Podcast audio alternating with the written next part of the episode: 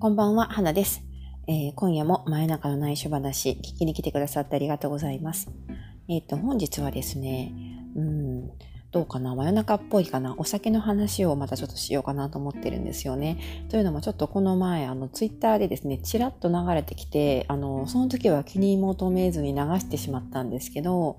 あの、まあ、ライターをされている方でね、あの、最近はお酒を飲んで記事を書くことが少なくなりました、みたいな感じのことをつぶやいている方がいらっしゃったんですよ。でそこであの、あれ？と思ったんですけど、お酒を書きながら、お酒を飲みながらですね、飲みながら記事を書くってことが可能なのかなと思ったりしてですね、あの、それについてちょっと喋ってみようかなと思います。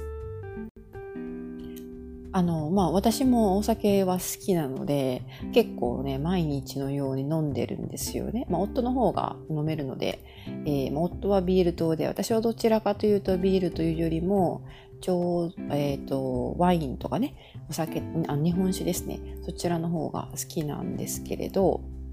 まあ大体二人であの、ビールをね、えー、まあ、毎晩、二人でですよ。二人で1、半ダース6本ぐらいかな。あの小瓶で6本ぐらいは飲むかなという感じなんですよね。でですね、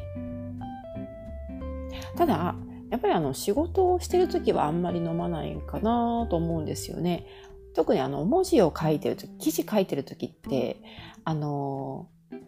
なんかやっぱりね、こう飲みながら書いてると、こうだるくなってくるというかね、しんどくなってくるので、あの、時々ツイッターのつぶやきなんかはお酒を飲む酔っ払った時にツイツイートをしてる時なんかもあったりするんですけど、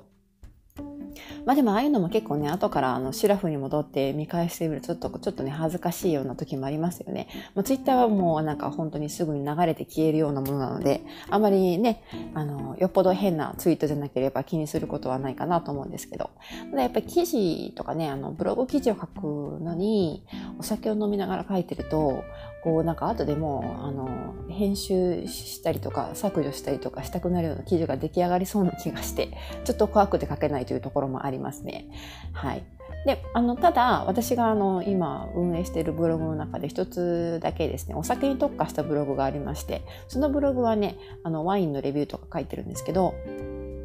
そのブログに関しては、まあ確かにね、お酒を飲みながら書いてるなというふうに思いますね。ただ、酔っ払ってしまうと、お酒の、お酒といっても、主に最近はワインのことばかり書いてて、ワインのレビューを書いてるんですけど、あまり酔っ払ってしまうとね、あの、そのレビュー記事も書けないというか、そもそもあの、テイスティングとかあんまりできなくなっちゃいますよね。あの、まあ、どれを飲んでも同じように感じてしまってですね、こう、うまく、うなんて言うんでしょうね、差別化できないというか、こう、こう、言葉にするというかね、あの、言化することが難しくなるので、あんまり飲みすぎるのもよろしくないかなと思うんですけど、まあでも、いいですよね。なんとなくあの、ね、好きな、お酒が好きな人にとってはね、ちょちょっとほろ酔い気分でできる仕事をね、自分のなりわいとできるんだったら、それはすごくラッキー、ラッキーというか、あの、まあ、えっと、健康には気をつけてる必要があると思うんですけど、飲みすぎには注意が必要ですけど、それでも、なんかあの、いいなというふうに思いますよね。ですね、やっぱりね、でもね、あの、例えば、今こうやってあの、音声ブログでね、喋ってますけど、音声ブログの配信するときには結構ね、お酒を飲んで配信するという方法もありなんじゃないかなと思うんですよね。あの、私的には自分のライフスタイルとしてですね、どうしてもあの、こういう音声ブログを作ったりとか、ブログを書いたりとかする時間帯というのが朝の時間、朝とか、まあ、昼間、うんそうですね。ああの早めの午後ぐらいが多いので、さすがにその時間は飲んでないんですけど、まあ、でも、あの、人によってはね、夜になって、えー、ブログを書くとか、そういう方もいると思うので、そうなってくると、ちょっとね、あの、お酒が入った状態で書くとか、ちょっとお酒が入った状態でボイスブログ喋ってみるとか、そういうのもありかなと思います。逆にあの、お酒が入ってる方が、こういうボイスブログってリラックスして喋れるので、こう、何て言うんでしょうね。結構、意外とね、滑舌が良くなったりとかね、意外とこう、面白い、あの、コンテンツが出来上がったりとかね、そういうこともあるんじゃないかなと思うんですよ。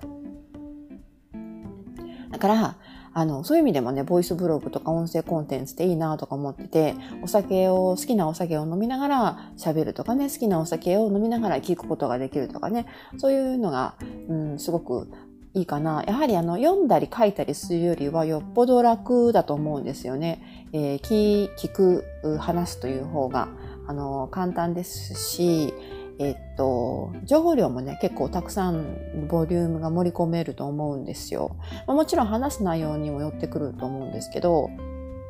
だから、あの、ボイスブログとか音声ブログとかすごく魅力的だなと思ってるんですよね。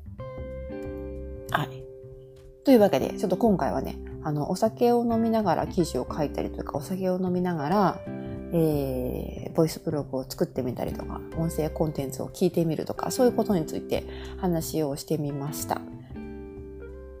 ちょっとね、もしかしたらこれを今聞いてくださってる方もお酒を飲みながら聞いてくださってるかもしれないんですけれども、もしそういう方がいたらですね、それは私はとても嬉しいなと思い、思う方ですね。あの、あいにく私が今こうやって収録しているのはカナダのあの、時刻では真っ昼間なので、さすがにあの、お酒はね、飲んでないんですけどね、あの、まあ、飲みたいのは山々なんですけどね、はい。